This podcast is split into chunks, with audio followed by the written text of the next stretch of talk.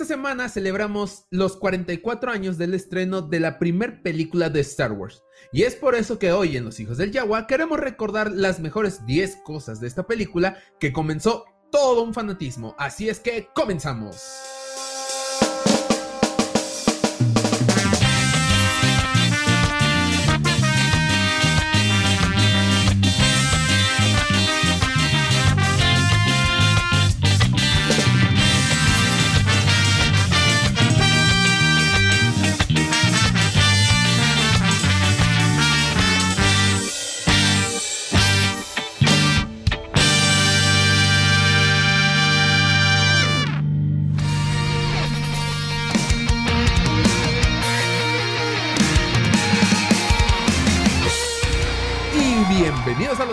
Yagua, el podcast más escuchado del borde exterior. Mi nombre es Axel Enríquez y del otro lado de la pantalla tenemos a mi amigo Yagua, Jonathan Pedraza. Jonathan, ¿cómo estás?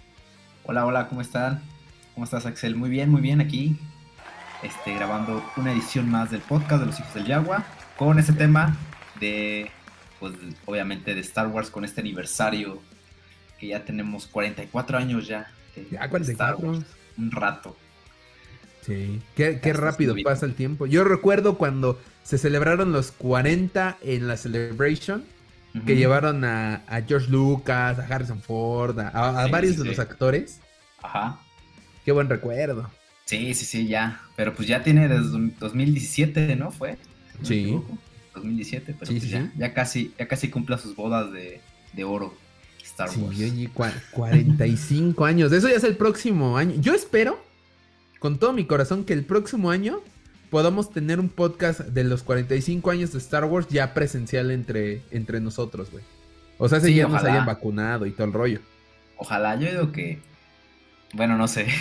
Pero me atrevo a decir que ya. Digo, al menos ya yo están también. vacunando a los de 50, entonces. Ya. Ojalá y sí. Un saludo a mis padres que espero que estén viendo este podcast. Yo creo que sí, o al mínimo lo escuchan. Que ya, ya, ya me los vacunaron esta semana. Ah, qué bien, qué bien. Ya qué bueno. dos. Ah, ahí para los que este, tienen padres eh, de 50, 59, en México ya los están vacunando. Pónganse al tiro, gente, pónganse la vacuna porque queremos regresar a las expos, mínimo. Sí, por favor. Aunque sea con cubrebocas, pero ya queremos regresar a las expos. Por favor, ya no tarda. Ojalá ya no tarde más. Muy bien. Pues bueno, vamos a empezar con las noticias de esta semana. Eh, Jonathan, ¿te parece si tú inicias con la primera? Porque pese a que yo ya vi el último capítulo, me gustaría que empezaras tú. Eres más experto que yo. Pues más o menos.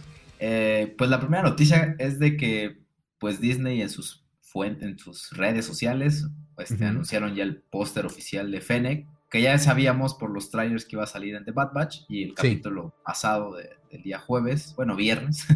Viernes. Este, pues ya tuvimos la aparición de Fennec, que pues al parecer va a ser un personaje constante ahorita en la serie, no es como nada más una aparición.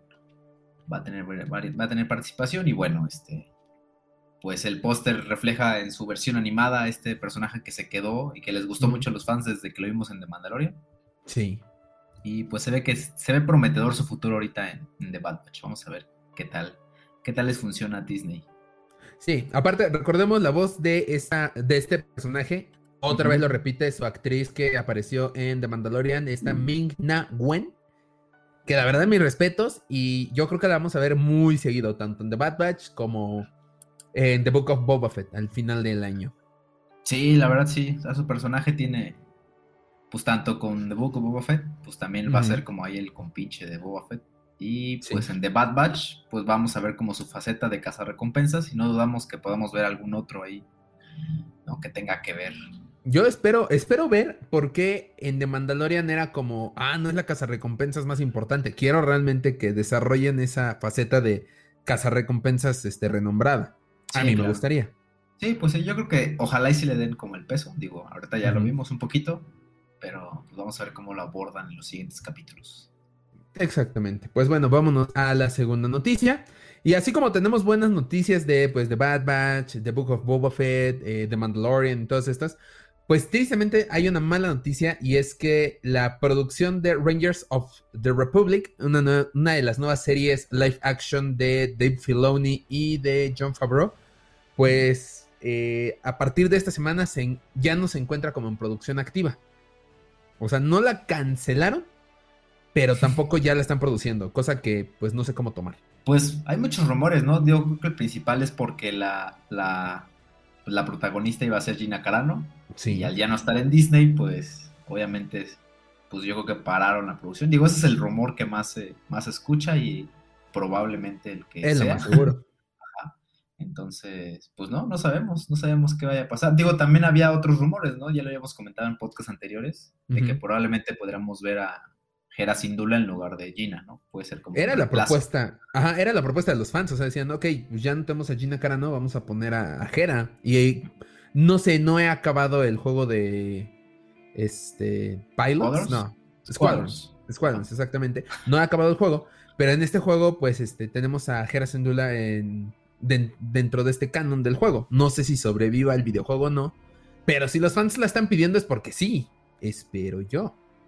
Pues yo creo que sí, porque, pues bueno, es un personaje, es el de los principales personajes en Rebels. Entonces, este.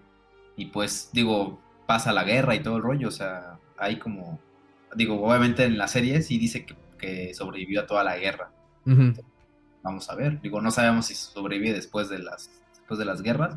Porque Squadrons, ¿en dónde está fijado? En- Squadrons, es que eso es lo que, lo que yo digo. Squadrons está fijado, si no mal recuerdo, eh, acabando episodio 6 y rumbo a episodio 7, porque ya empezamos a ver la transformación de los restos del imperio a una primera orden. Ah, ok, ok. Sí. Pero no sé si no quieran interconectar ahí Squadrons con Rangers, que sería una oportunidad tremenda, yo creo. Pero no sé. ¿Quién sabe? O sea, ¿Quién creo sabe? que por ser un personaje querido, al menos en Rebels, creo que es de los más importantes. Sí. eh, era como la opción viable, pero obviamente pues tienen que pausar para hacer toda la re- reorganización, ¿no? Porque si ya tenían como la historia basada en Gina Carano, Ujú. adaptarla a Hera era más difícil, ¿no? Entonces probablemente van a tener que replantear todo y hacerlo desde cero. Sí, sí, pues sí. Pero bueno, ahí está la mala noticia de esta semana. Yo creo que es la, la- la mala noticia de la semana. Esperemos que retomen producción. O tal vez eh, el, el paro de la producción sea empezar a tomar las decisiones post Gina Carano. Maybe. Podría ser una opción. Sí, exactamente. ¿Y qué va a pasar, no? O sea, que anuncien, porque Sí. creo que todavía había muchos rumores de que Gina podría regresar o no sé, o sea... Está el rumor, ¿eh? Está el rumor fuerte de que Disney tal Ajá. vez se arrepienta y traiga a Gina. No diré que sea un error, no diré que sea un acierto, porque pues en su momento tú y yo dijimos que no íbamos a comentar lo que ocurrió, ya que nuestras opiniones tal vez están un poco divididas ahí. Que eh, es normal, no, no está mal que tengamos opiniones divididas. Somos dos seres humanos de diferente este, enfoque tal vez que no está mal, pero ya veremos. Yo creo que tal vez no sea tan conveniente tomando en cuenta como que Disney dijo, ah, hizo mal bajo mis contratos y mis términos, ahí está el castigo. Si la retoman es como que, pues, ¿dónde está el castigo entonces? ¿Al final te vas a arrepentir? Pues yo creo que, o sea, hace bien en cuestión de historia. O sea, si contamos nada más Star Wars, o sea, que es realmente nuestro tópico y lo que nos importa a los fans, a nivel de historia de Star Wars, le hace súper bien, ¿no? Porque le da continuidad claro. y todo el rollo, ¿no? Y porque es un personaje que la verdad se desenvolvió muy bien. O sea, a la gente le gustó mucho, ¿no? Digo, a nivel sí, ya fuera de todo el rollo, pues ya son opiniones divididas, pero al menos creo que en historia le haría bien. O sea, le haría bien que tuviera, pues la, pues vaya, que siguiera participando en los proyectos de Star Wars. Pero pues, Sí, digo, hasta ahí. hasta Sí, ahí, hasta le, ahí. le va bien. Sí, sí. Pues bueno, ya nos tocará esperar unos cuantos meses, seguramente. Ahorita yo creo que están más enfocados en la producción de The Book of, The Book of Boba Fett y The Mandalorian 3. Y tal vez yo escuché Ahsoka a mediados de año, que ya estamos a mediados, más o menos, pero tal vez. Yo me enfocaría en esas series y otras producciones pues ya llevan Kenobi, ya llegan Andor, que seguramente van a ser un hitazo. Pero bueno, Jonathan, por favor, vámonos a la siguiente noticia. La siguiente noticia, bueno, esto más bien no sé si, bueno, sí es noticia, porque Todos lo Eh, celebramos. sí. Sí. Eh, Dave Filoni, ya, ya hemos hablado como pues mucho de, de este compañero Dave Filoni, que es este, pues digamos ahorita uno de los fuertes en la parte de Star Wars. Es el que obviamente gracias a él pudimos ver Clone Wars, este, Rebels, este, y pues últimamente dirigió este capítulo de, de Mandalorian. Ajá, exactamente. Lo cual pues le dio la oportunidad de introducir a, a su personaje realmente, que es Ahsoka. Eh, y pues lo anunciaron, lo anunciaron ahorita ya como director creativo, ¿no? Muchos estaban pidiendo que ella estuviera, él estuviera en el lugar de Kaden Kennedy, pues no sucedió, pero pues lo, digamos que lo están recompensando con esta parte de director creativo y esto da la oportunidad como que de, que unifique este pues vaya todas las pues todo el contenido de Star Wars al fin de cuentas que viene ahorita en un futuro y que le dé más este, más organización digo ya sabemos lo que hizo en The Bad Batch. Sí con, los cómics y cómo se llevó de calle los cómics. y cómo te enojaste por eso. Exactamente No, o sea, yo, yo digo que está bien. Muchos, mucha gente empezó, ay, ya van a descanonizar el, este, las, las secuelas, bla, bla, bla. Yo siempre he pensado, a ver, recordemos que Dave Filoni, sí, hizo Rebels, sí, está haciendo The Mandalorian, está haciendo seguramente The Book of Boba Fett, está haciendo ahorita The Bad Batch y todo, o bueno, ya lo están estrenando. Pero también hizo, este, no, uh, Resistance, que está ubicada en las secuelas. Entonces no va a descanonizar una serie que él también hizo, o sea, no va a descanonizar las, las secuelas, olvídense de ese concepto, ya no va a ocurrir. Tanto así que en el más reciente capítulo de The Bad Batch, no sé si notaste estas criaturas que son como perritos. Sí, sí, sí. Esas aparecieron por primera vez en Resistance, o sea, le está dando el enfoque a Resistance, no quiere olvidar ese proyecto. ¿Por qué? Pues porque ya es el canon, no lo van a mover. Pero bueno, eh, eh, es, yo siento que está bien que le den esta dirección creativa porque pues al final él dijo que lo que quería era dedicarse a hacer series para Star Wars, dedicarse a hacer contenido de Star Wars y no dirigir Lucasfilm, porque ya habíamos dicho en podcast pasados que dirigir Lucasfilm no le permitiría hacer series. Le, Sí le permitiría tomar decisiones y todo esto, pero hacer lo que a él le gusta no. Y siento que esta posición es muy buena para él. Yo creo que es la mejor decisión, pero Caitlyn Kennedy sigue siendo la presidenta de Lucasfilm y va a seguir siendo, por lo que entendemos, por varios años. Sí, pues sí está bien. O sea, al fin de cuentas, creo que la parte creativa es lo que se le da a Dave Filoni. Eh, pues muchos lo asemejan con George Lucas, ¿no? Digo, al fin de cuentas. Este, es el George Lucas muchas, con sombrero. muchas similitudes, entonces, pues está bien, está bien. Este. Te digo, yo creo que ahorita el principal problema ahorita a lo mejor que están teniendo es que eh, los no, hay contradicciones más con las partes de, la, de novelas o contenido como escrito con, la, con el audiovisual. Ella dice el problema. Como tanto en series y así, pues no hay tanto problema. alguien, alguien desbloqueó un droide en tu casa de Hoss. Luego ah, está bien. locos.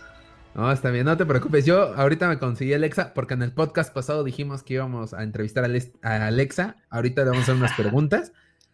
Pero este, así sonó como Alex. Dije, ah, caray, ¿fue, ¿fue aquí o fue en casa de Jos? Pero bueno. Luego se activa, luego se activa. Ah, está bien. Pero bueno, sí. Entonces, este, pues sí, está bien. Me gusta, o sea, me gusta que le den la oportunidad. Este, pues ojalá, ojalá sigan trayendo como todas las series y pues que se desarrolle todo el, pues el potencial que tiene Dave Filoni. Que pues la principal ventaja, como ya lo hemos dicho, es que es fan acérrimo de Star Wars. Le encanta Star Wars. Sí, cañón. O sea, es un, es un, este, es un geek de pies a cabeza, entonces. Un fan, un fan o sea, que tenga el conocimiento que tenga Dave Filoni, pues creo que está, está bien en el puesto en el que está. Exactamente.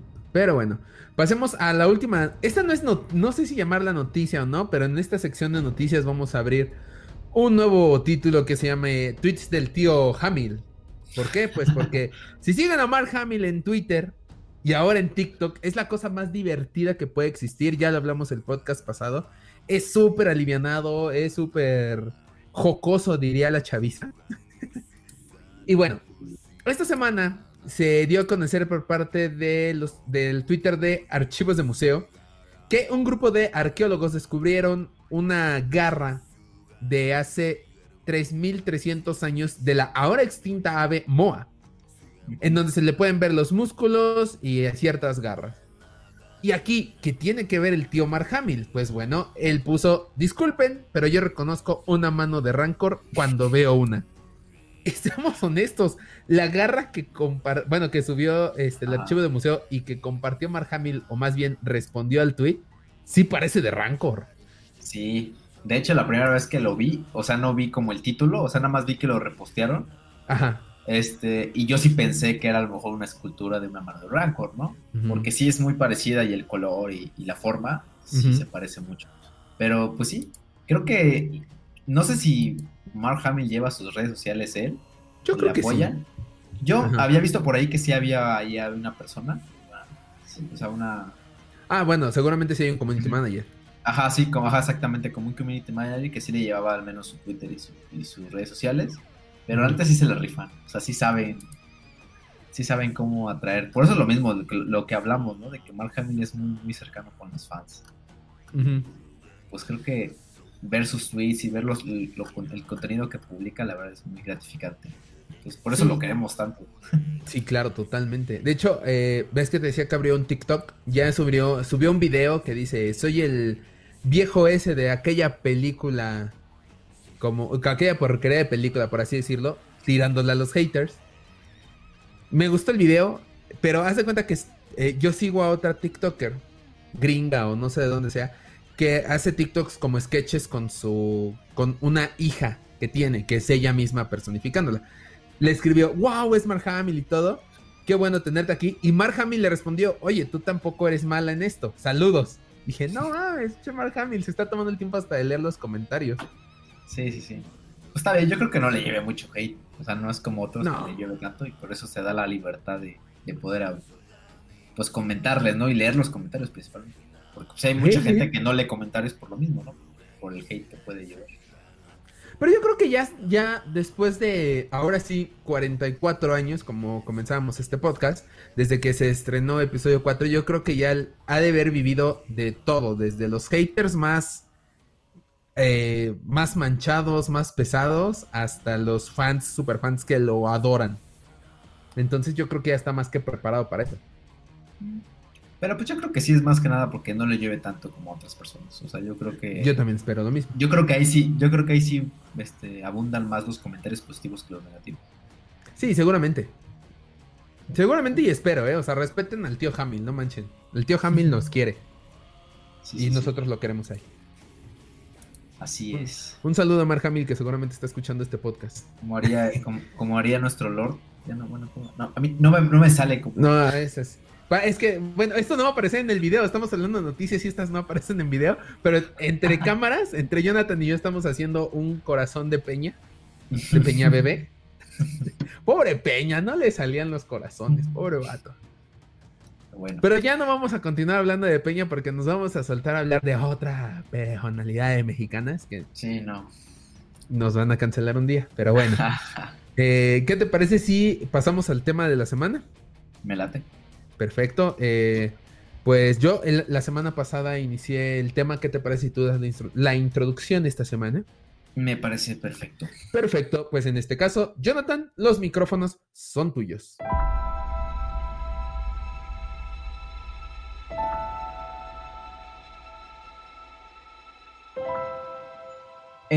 Pasado 25 de mayo celebramos 44 años de pues esta saga que a muchos de nosotros, incluyéndonos a nosotros dos, hijos del Yagua, pues nos ha emocionado, hemos gritado, hemos llorado.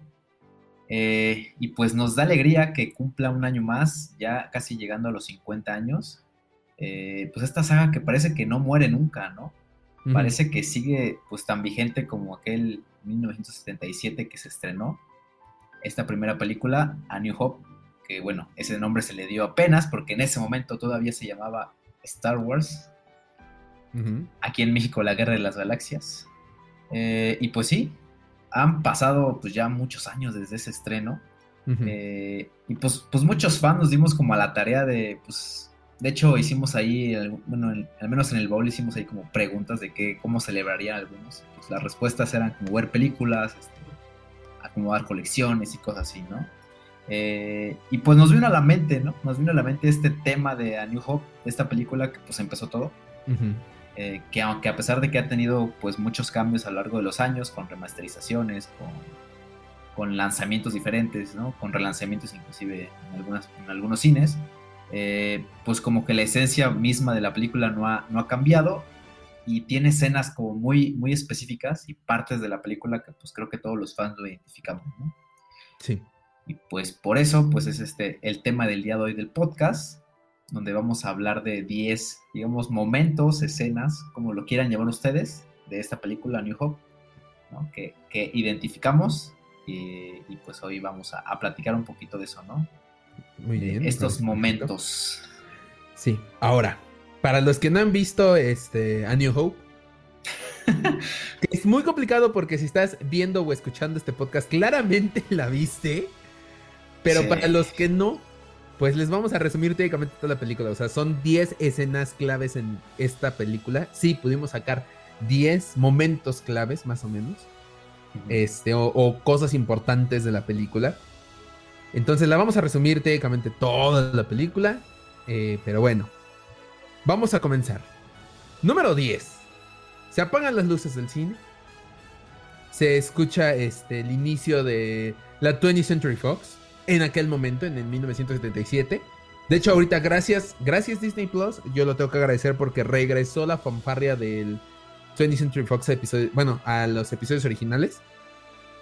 Eh, acaba la fanfarria y aparece hace mucho tiempo en una galaxia muy, muy lejana. ¡Pum! El título de Star Wars el prólogo. En aquel momento un gran cambio, que ya hablamos de esto, y para George Lucas le causó la salida del sindicato de directores, este cambio de que no, no ponía a los actores primero y la producción, no, no, no, era directo a la trama, eh, la música, todo lo que daba, y empieza, aparece una nave, no es cierto, primero aparece un planeta y, y una luna, aparece una nave, y detrás de esa nave una más grande pasando por encima de los espectadores. Ah, papá, ¿te imaginas eso en el cine en aquel momento? Yo creo que les voló la cabeza. Yo creo que desde, desde el inicio, o sea, creo que fue muy innovador el paso del espacio. Sabemos que las, letras amarillas tienen un fondo estrellado de, de, pues vaya, como de espacio inmediatamente como baja la cámara, ¿no? Y se ve los planetas, o sea, no hay una transición literal como en algunas otras películas, ¿no? De que es la intro y pues pasa a otra escena completamente diferente. Aquí es una sola, la hacen ver como una sola y como tú dices, ¿no? El, pasar el destructor estelar, que para ese entonces la gente que lo vea por primera vez, pues no sabía, no tenía ni idea de qué era. Exacto. ¿No? Entonces, sí, o sea, creo que ese momento eh, es uno de los más icónicos. Me atrevo a decir que creo que es, bueno, yo creo que sí es como que uno de los mejores intros de todas las películas de Star Wars. Me gustan otros, pero creo que este es como que el más significativo. Sí. Por todo lo que representó, por, pues sí, por, por este, este detalle, ¿no? De que nunca habíamos visto, al menos en el cine, una escena así. Exactamente. Sí, es la, puedes comparar casi casi como aquella historia de la película añísimos, al principio del cine, en donde aparecía un tren y cuando el tren venía hacia la cámara, la gente se paraba porque realmente pensaba que iba a salir el tren de la pantalla. Yo creo que podemos compararla con ese tipo de escenas donde toda la gente, quienes tuvieron la oportunidad de verla en el cine, eh, comparten que fue un momento espectacular el, sonido, el ver la nave pasar por, como por perspectiva por encima de ti en la sala de cine. Es una escena que cambió la historia del cine para siempre, que relajó a George Lucas en su momento porque escuchó la reacción de la gente y que pues yo creo que empezó a, dar un buen inicio a esta serie de películas. Sí, la verdad sí, o sea, le, metió mucho punch. De hecho, muchos de los que han hecho, por ejemplo, artículos o algo de Star Wars, siempre referencian esta escena, o sea, es como que de las más icónicas por lo mismo, ¿no? O sea, porque aparte de que da el inicio como a toda la historia de Star Wars, pues es muy significativa, no es como un intro normal que vemos en otra película, ¿no? Es un intro muy, pues muy, muy, muy especial y como que muy, yo creo que las personas que lo vivieron nunca lo van a olvidar, por lo mismo. Amén, amén, exactamente. Vámonos al número 9, por favor. Sí, bueno, vamos a ir por orden, obviamente, de aparición, eso no lo dijimos. Sí, no, no, sí, vamos en orden de aparición, no es como que, ah, la nave es la número 10. No, no, no, vámonos en orden. Les estamos resumiendo la película, gente, desde la visión de nosotros y nuestra memoria, porque no estamos viendo la escena. Exactamente. Sí, es como lo recordamos. hemos visto varias veces. Sí, exacto, exacto. Bueno, pues la, este, siguiente, la siguiente escena, o el momento, eh, lo comentamos, de hecho, la semana pasada, eh, y fue esta parte y cuando entra Darth Vader a la Tantive 4, que es esta nave a la que va persiguiendo el destructor imperial. Bueno, sí, el destructor. Sí, sí. Eh, y pues obviamente es la primera aparición de Darth Vader en todo el universo Star Wars, ¿no?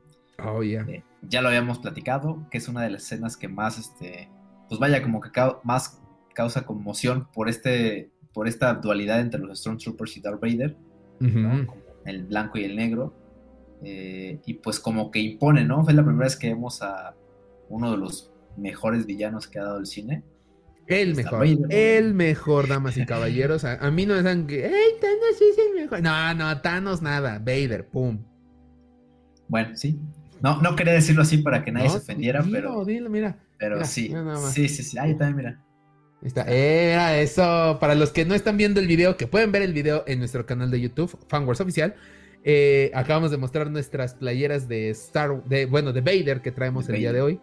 Yo en pixeles, Jonathan en un gris este, Oxford, por lo que veo. Ah, ya está. Tú no, le dices rojo al rojo, le dices este, ¿cómo se llama este? No, nada más me sé el gris Oxford, a, las playeras gris Oxford porque son playeras y me, gustan esas en ah, serigrafía. No, a mí, yo, sigo diciendo rojo. Yo, pensé que, yo, pensé que, le decías melón al naranja y No, no, no, no, para mí naranja al rosa y así. O ah, salmón al rosa, es rosa. salmón, salmón, ándale. Sí, no, para mí es rosa, rosa, güey. Pero bueno, nada más es en playeras. Eh, bueno. Retomemos a este, Vader. Bueno, sí, entonces esta escena es muy, muy icónica por lo mismo. Recordemos, o sea, está la, la, puerta del Tantip, que créeme que hasta la puerta es uno de los, este, pues uno de los detalles que también es muy reconocible de Star Wars. O sea, las puertas, al menos de la Tantip, ah, los fans la ubican inmediatamente y pues vemos, ¿no? Digo, aunque los efectos especiales en ese momento no eran tan buenos, este, vemos ahí como si fueran unas lucecitas así de fuegos artificiales. Pero pues en ese momento, pues verlo explotar y entrar como el, villano y todo. Este, porque encontramos, recordemos que entran primero los soldados imperiales disparando. Y al final, ya cuando mataron los rebeldes, ya entra Vader como tal. Oye, aparte, una de las cosas que yo recuerdo de esta escena de, Vader, o bueno, de esta primera, eh, primera secuencia con Vader, es como levanta a uno de los soldados en búsqueda de los planos y de la princesa y lo mata, o sea, mata a alguien con sus propias manos, con, una sola lo mata y lo lanza, lanza el cuerpo como si nada. Dije, wow, es, está loco ese hombre. Sí, de hecho, parte de la, de la producción, bueno, cuando contrataron a este, ay, se me olvidó el nombre de David, de David Prose, uno de, las, de los requisitos era que pudiera cargar a una persona. ¿no? O sea, con una mano. Entonces, este, pues lo contrataron también por eso, para que diera el, sentido de la fuerza de que podía cargar. Y también recordemos que fue la primera escena donde pudimos escuchar la respiración de Darth Vader. Sí, oh. No, hombre, una, una cosa impresionante. Pero bueno, este, pues obviamente yo creo que es de las pocas escenas en las que Vader realmente se muestra molesto, o bueno, se escucha más bien molesto, cuando este, enfrenta a la princesa Leia y, este, y le dice, no, cuando se entere el Senado de, esto, y le dice, You are part of the Rebel Alliance and a traitor. Take it away. O sea, el, grito es de las pocas veces que escuchas a Vader así.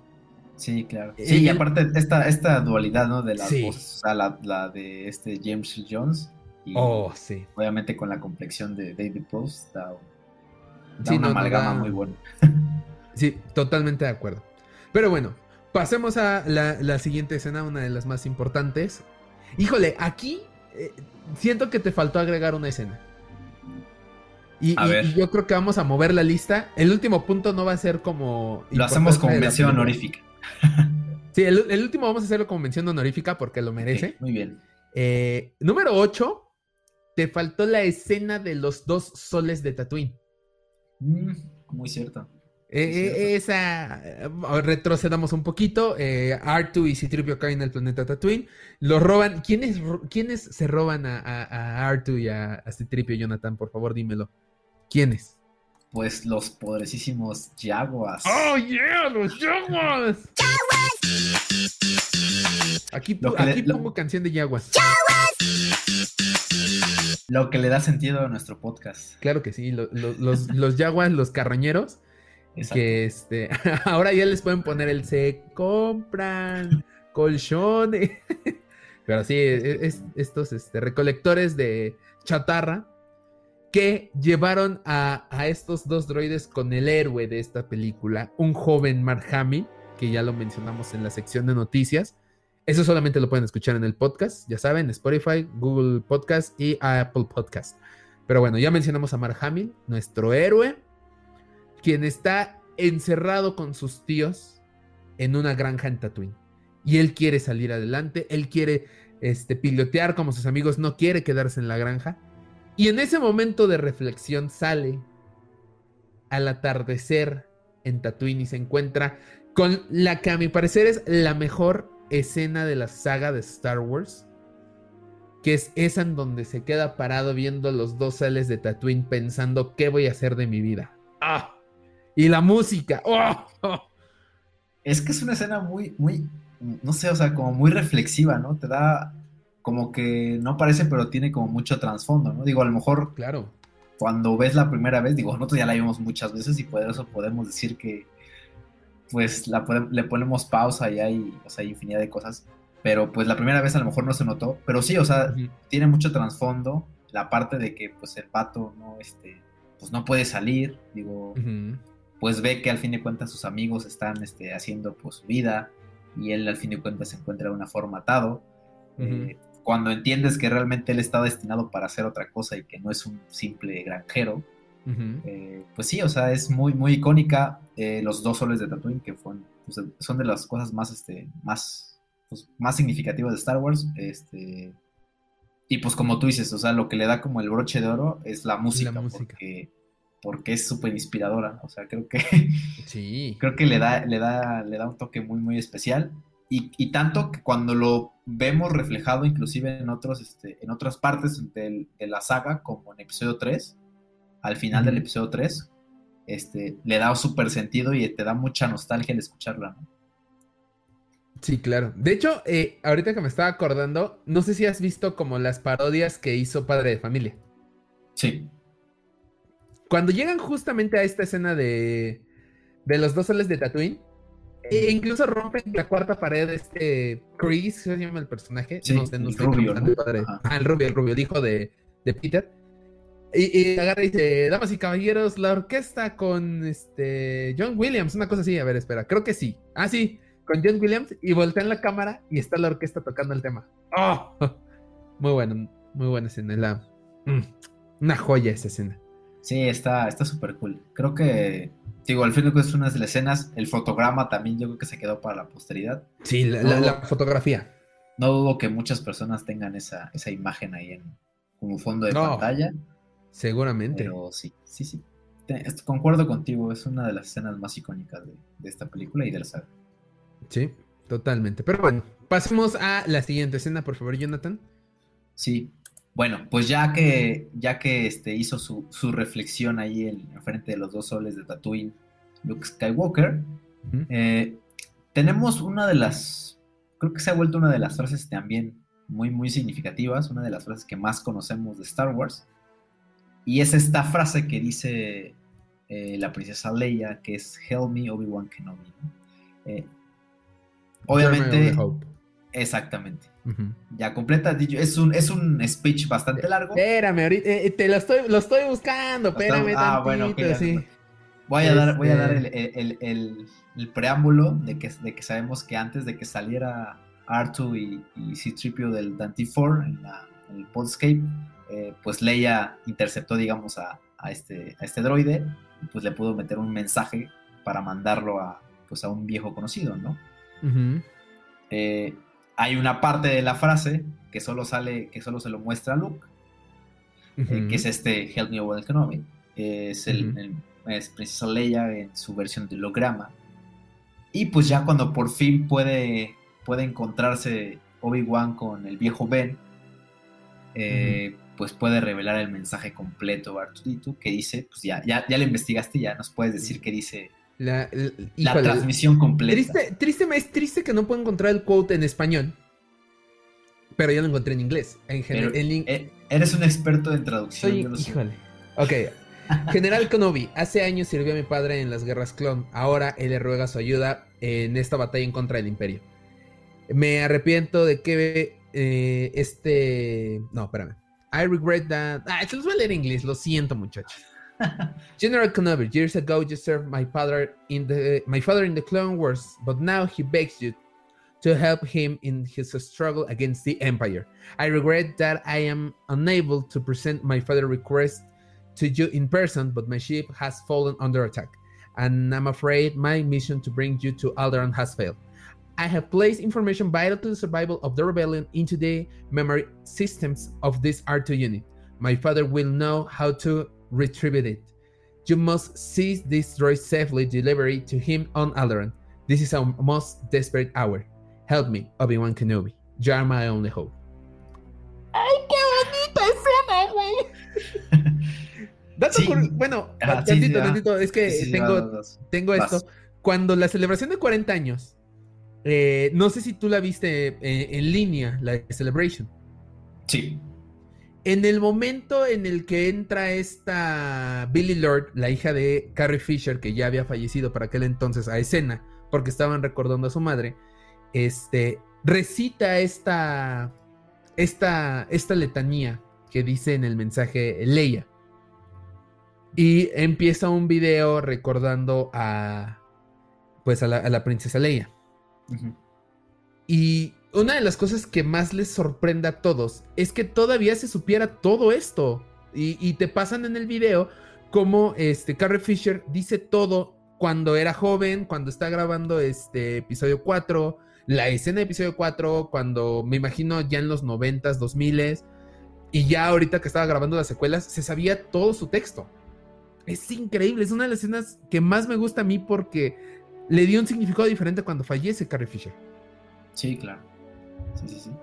No, y aparte es como una, pues una escena que da mucho trasfondo y te da el significado de lo que venía antes, ¿no? Digo, en ese momento no existían las guerras clon, este, no. no. sabíamos quién era el padre de, Leia, o sea, no sabíamos nada acerca de la guerra, o sea, era, pues prácticamente te daba ahí como un resumen de lo que había pasado, ¿no? Es un, es un resumen de precuelas prácticamente.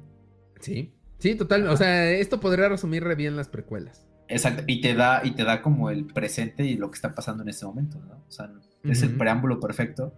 Y pues sí, bien, o sea, bien recitado o, actuado de, por, por, Carrie Fisher, que es la, la princesa Leia. Sí. Todos recordamos. Todos sí, totalmente. sí, sí, sí, pues sí, es, es nuestra princesa. Para los fans, ella siempre va a ser nuestra princesa. No importa cuántas princesas nos presenten en un futuro, siempre la princesa Leia va a seguir siendo para los fans nuestra princesa y para las mujeres un este, estandarte eh, para revelarse. Una mujer modelo a seguir. Que a mi parecer es increíble y que pues ya quedamos que vamos a tener un podcast especial de esto más adelante con eh, Laura Sandoval como invitada. Pero bueno.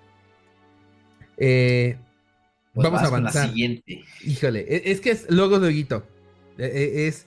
Eh, aquí le hemos definido como qué es la fuerza. Porque es el primer acercamiento que tenemos con la fuerza. Que, según Obi-Wan Kenobi, la fuerza es lo que le da a un Jedi su poder. Es un campo de energía creado por todas las cosas vivientes. Nos rodea, nos penetra y mantiene unida la galaxia. ¡Ay, qué hermoso! Y aparte, eh, eh, eh, esto es lo que yo sigo sin entender y me, molesta. Cuando en las precuelas George Lucas presenta a los midiclorianos, toda la gente se le fue encima, algo que ya todo el mundo olvidó. Y esto está muy bien plasmado. Voy a volver a mencionar este documental, pero no me importa. Véanlo, neta, véanlo, porque es un documental increíble que mucha gente al parecer ya se les olvidó. La gente contra George Lucas. Una de las grandes quejas del episodio 1 es ¿por qué le quitó el misticismo a la fuerza? Y sí, baja la fuerza de algo místico a algo ya científico con los midiclorianos y todo el rollo.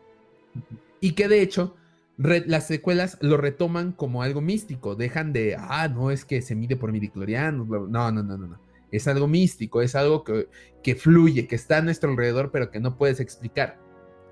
La religión, por ejemplo. Pero bueno. no, ya, ya, ya. Nos van a vetar. Eso sí, eso sí nos va a vetar, pero bueno. Eh, a lo que voy es. Eh, eh, esta es una de las razones por las que George Lucas, en el momento de episodio 8, que todo el mundo, ah, George Lucas regresa y todo el rollo, dijo: A ver, si yo les ponía mis secuelas, me iban a odiar más, porque los midiclorianos iban a ser parte más importante todavía en las secuelas. Pero, a mi parecer, esta es la definición que siempre me ha gustado de la fuerza, algo místico, algo que nos rodea, un campo de energía.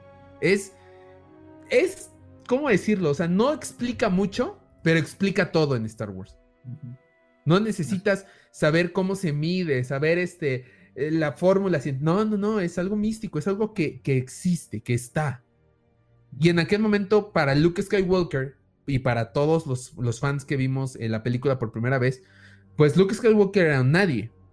O sea, no sabíamos que era hijo de Vader, nada, nada, nada. Era un nadie que aprende a, mover cosas con la fuerza, a, a hacerse uno con la, con la fuerza que, que está a nuestro alrededor. Sí, exactamente. Sí, exactamente. Y este, como tú dices, es una, es una frase que, engloba todo, ¿no? No necesita ser tan explícito diciendo que viene de midiclorianos ni nada, simplemente, pues sí, con una, con una sola frase pudo definir todo. Y es la primera vez que escuchamos acerca de la fuerza, ¿no? De, esta, de esta, sí, digamos, de esta fuerza mística, ¿no? Que envuelve a todos. Y, y, creo que es la mejor definición. O sea, creo que aunque se hayan esforzado en otras películas o en otros medios en explicar la fuerza, creo que esta es la, explicación por default. Sí.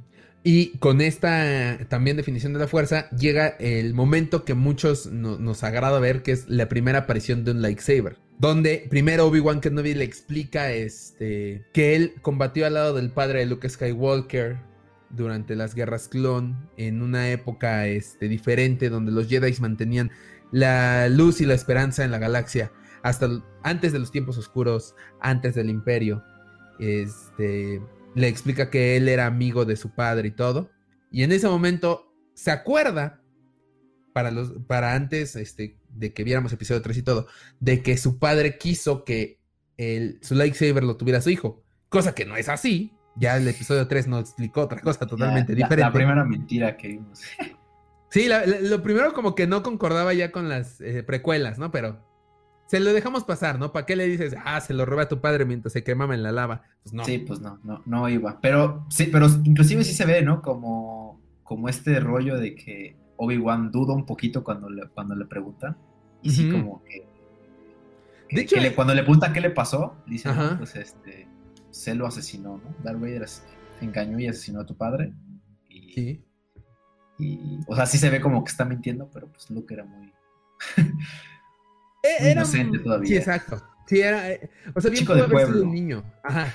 Sí, exacto. Pudo, era un chiquillo de, de rancho, pues. Eh, sí, exactamente. O sea, hay. De hecho, ahorita de lo que dices, que dudo un poco en decirle lo de su padre, hay ediciones en YouTube.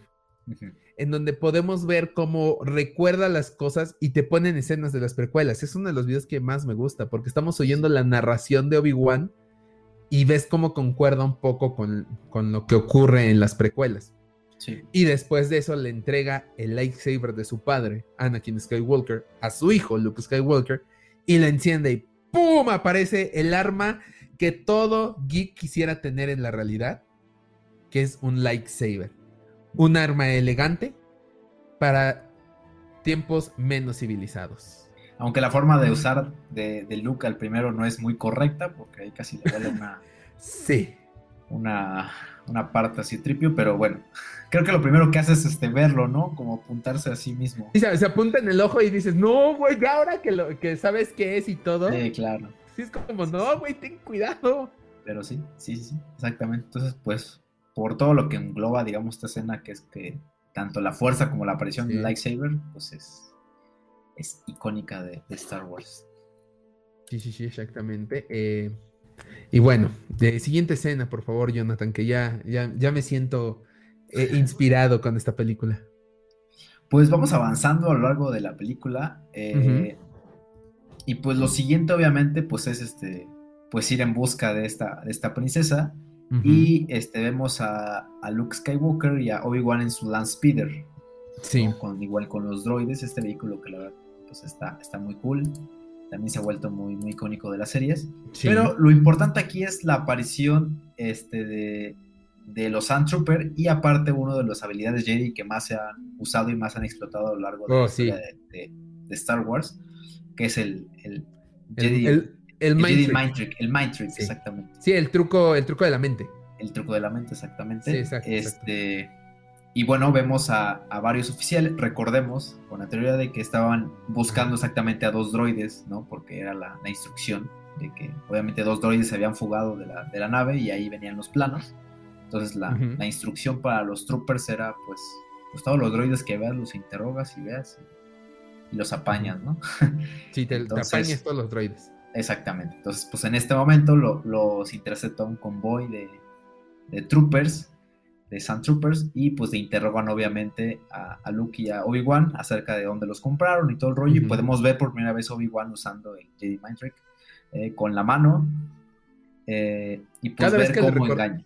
Cada vez que recordemos esto, los que están viendo el video, vamos a hacer esto. Estamos haciendo el movimiento.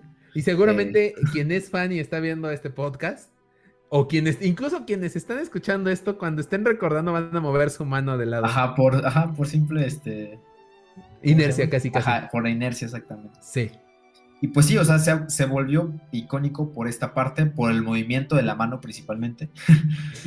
El movimiento de la mano. Eh, y por el este y por el speech, ¿no? Que es este, estos no son los droides que buscas y obviamente repite. repite.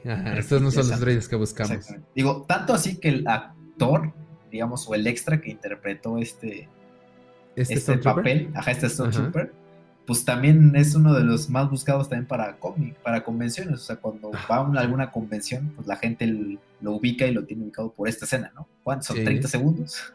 Ah, yo creo, más o menos. Mm, entonces, este, sí. Eh, es recordada por eso, ¿no? no sé si has visto, eh, eh, aquí va otra referencia de otro programa, en Pollo Robot. Sí. que en este caso a él lo bautizan como Jerry el Stormtrooper. Como que es como el que, el que estuvo en todas las, los, momentos icónicos de la saga. Ajá. Que justamente es en, ese día de lleva a tu hija al trabajo. Ajá. que dice, these not the droids you're looking for, no son los droids que buscas no son los droides que buscamos. Y le dije, sí, sí son. Sí son. Múbalo. Papá, no estás intentando. y el rey, digo, el Stormtrooper, eh, hija, hace quién sabe cuántos grados aquí dentro. Yo nada más repetí lo que veía. Entonces ya como que le quita el misticismo al Mind Trick. Pero es muy chistoso.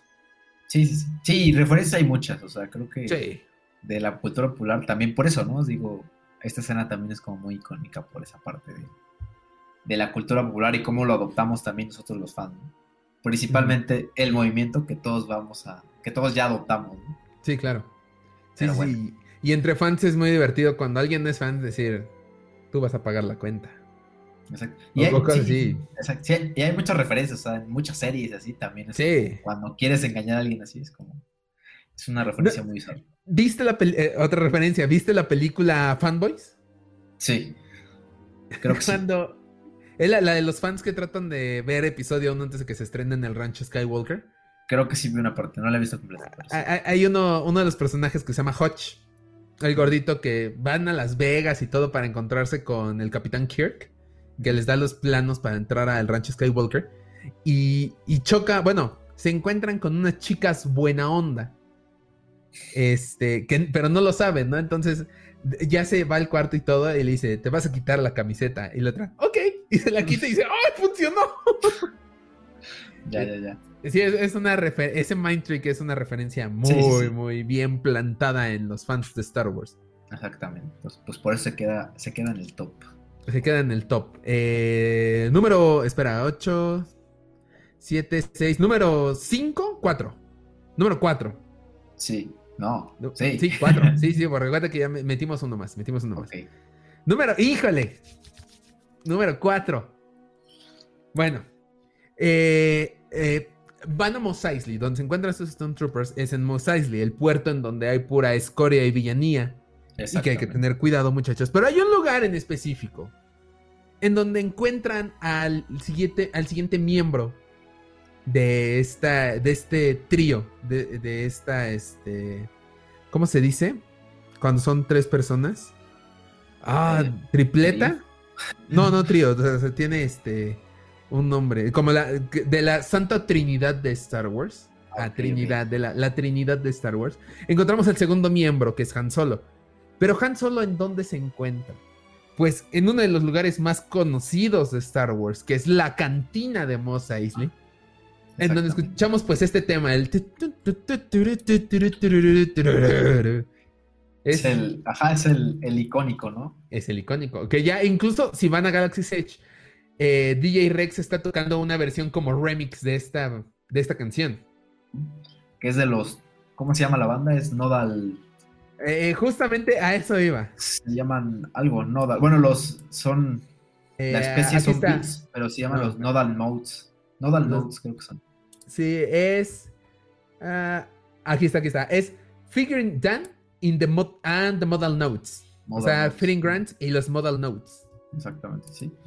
Entonces, lo que más recordamos creo que de la escena es este, obviamente, la música pero pues hay muchos detalles muy, muy importantes. Todos los aliens que vemos ahí.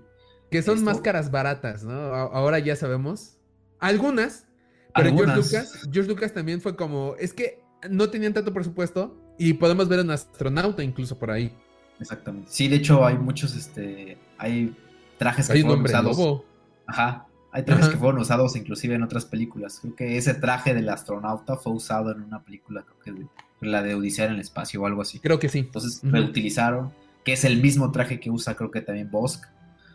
ah, este, sí, Bosk. Pero sí, o sea, a lo largo de la... Ah. Los, no sé cómo se llaman para hacer, lo que tienen los tragos, se acaban convirtiendo en la cabeza de IG-88, ajá, del IG. Sí, sí, hay muchas cosas como que, son muy, muy reconocibles. este, pero sí, nos introducen muchísimos personajes, desde igual eh, Ponda Baba y este Doctor Evasan, que es al que le cortan la mano, que es como una de las escenas como más, este, pues más intensas de la película, o sea, que, que de hecho le quitaron porque la escena original tenía más sangre y sí se veía así como todo chorreado, pero pues, Que ya después todo el mundo dijo, ah, pero, pero, pero ¿por qué salió sangre si el este, lightsaber te cauteriza y todo? Y después dijeron, ah, pues es que esa clase de aliens son Squalish y ellos no cauterizan con el lightsaber. Y yo, pues es demasiada explicación, no la necesitaba, pero muchas gracias. Ajá. Sí, pero entonces aquí, sí, aquí encontramos variedad de personajes, este, la aparición de, de Han Solo, de eh, Chewbacca, de Grido, la escena icónica de, de Hans Short First, o sea, es...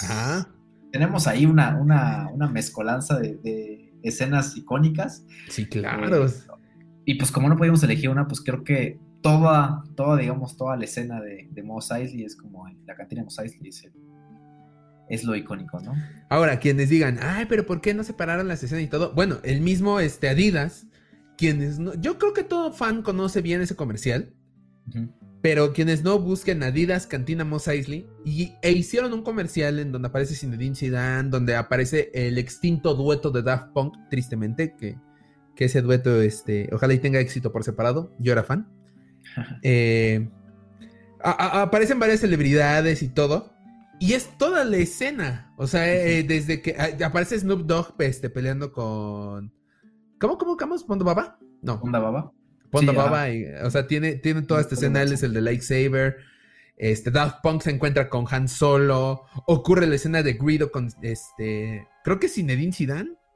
Creo que sí, no recuerdo quién es el jugador con quien habla Greedo. O sea, es tan icónica toda esta escena y tiene tantos este, momentos, épicos que tuvieron que encerrarlo en todo un comercial. Y nosotros también estamos encerrando todos estos momentos épicos en, en esta escena llamada La Cantina de Mos Eisley. Y, bueno, pues como ya mencionaste, tenemos el, polémico Hand Shirts First, que ha sido uno de los una de las cosas que más han pedido los fans de regreso. que, que, Han solo le dispare primero al grido y que no ocurra este movimiento de cabeza todo, todo extraño. Así de, de, y dispara al otro lado, o sea. Pero, híjole, yo quisiera tener una mesa de esas de la cantina, ¿sabes? O sea, es que como ancha con. Sí, sí, sí. Ajá, son, son unas mesas muy especiales, ¿no? Que son como círculos, bueno, como cilindros, y nada más con rayas, tienen su lamparita ahí en medio, como un vaso.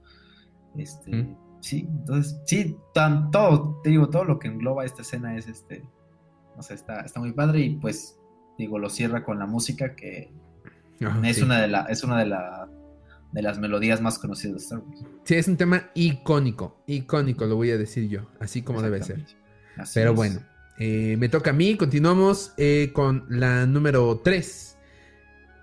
Eh, logran cerrar un acuerdo con Han Solo y con Chewbacca para que transporten a Luke Skywalker y a Obi-Wan a Alderan. Después descubrimos que pues Alderan ya no existe porque la Estrella de la Muerte ha hecho su primera prueba con todo el poder que podía tener esa estación espacial justamente en el planeta hogar en su momento de Leia Organa que salgan y lo destruyen por completo. Y entonces eh, pues tenemos toda la secuencia de dentro de la Estrella de la Muerte, donde para empezar eh, tenemos una de las frases más icónicas que es That's not a moon, that's a space station. Cuando confunden la Estrella de la Muerte con una luna, porque no encuentran Alderan. Eh, llegan a la Estrella de la Muerte, y se divide el grupo. Han Solo y Luke Skywalker tienen que quedarse a cuidar eh, una, un puesto de mando, mientras Obi-Wan desactiva eh, el rayo tractor que tiene a, al halcón milenario dentro de la Estrella de la Muerte. Y descubre Artu que la princesa Leia está en esta Estrella de la Muerte capturada. Y Luke convence con tretas y con este cierto dinero extra a la, de parte de la princesa Leia a Han Solo para que la vayan a rescatar. Eh, amarran a Chewbacca y, este, van en busca de la princesa. Y ocurre una otra frase de la princesa Leia que creo que tú tienes más memorizada porque me dijiste que por esa escena y por esa frase no te pones un traje de Stormtrooper tú. sí, la de no eres tan, no eres un poco bajo para ser un Stormtrooper. Exactamente. Sí, o sea, aquí, o sea, para llegar a la escena que estamos, o sea, nos estamos saltando muchas. Porque pues está muy difícil en, el juego. O sea, nos estamos saltando, ya elegiste la destrucción de Alderan, este, la llegada del halcón a, este, también nos, nos perdemos el entrenamiento de Luke con el casco. dentro de la estrella, digo, del, del halcón milenario, cuando, cuando dice Han Solo que no cree nada de eso y todo el rollo. Este, el rescate, digamos, de Leia. Eh, y pues todo se engloba como que tiene el, final en esta escena de la batalla entre Darth Vader y, y Obi-Wan Obi-Wan, exactamente. Que es ya cuando, de hecho también nos saltamos la parte del, compactador de basura, que yo creo que sí tendría una, una mención honorífica. Pues es despuesito de que rescatan a Leia, que ahí Leia demuestra que no están salvando tal cual a la princesa, porque cuando se encuentran acorralados, quien tiene la idea de ir al este, compactador de basura, que no sabían dónde iban a caer, es la princesa Leia, que incluso saca de onda Han Solo así de, ¿qué estás haciendo? Pues alguien tiene que salvar nuestros pellejos y se meten ahí.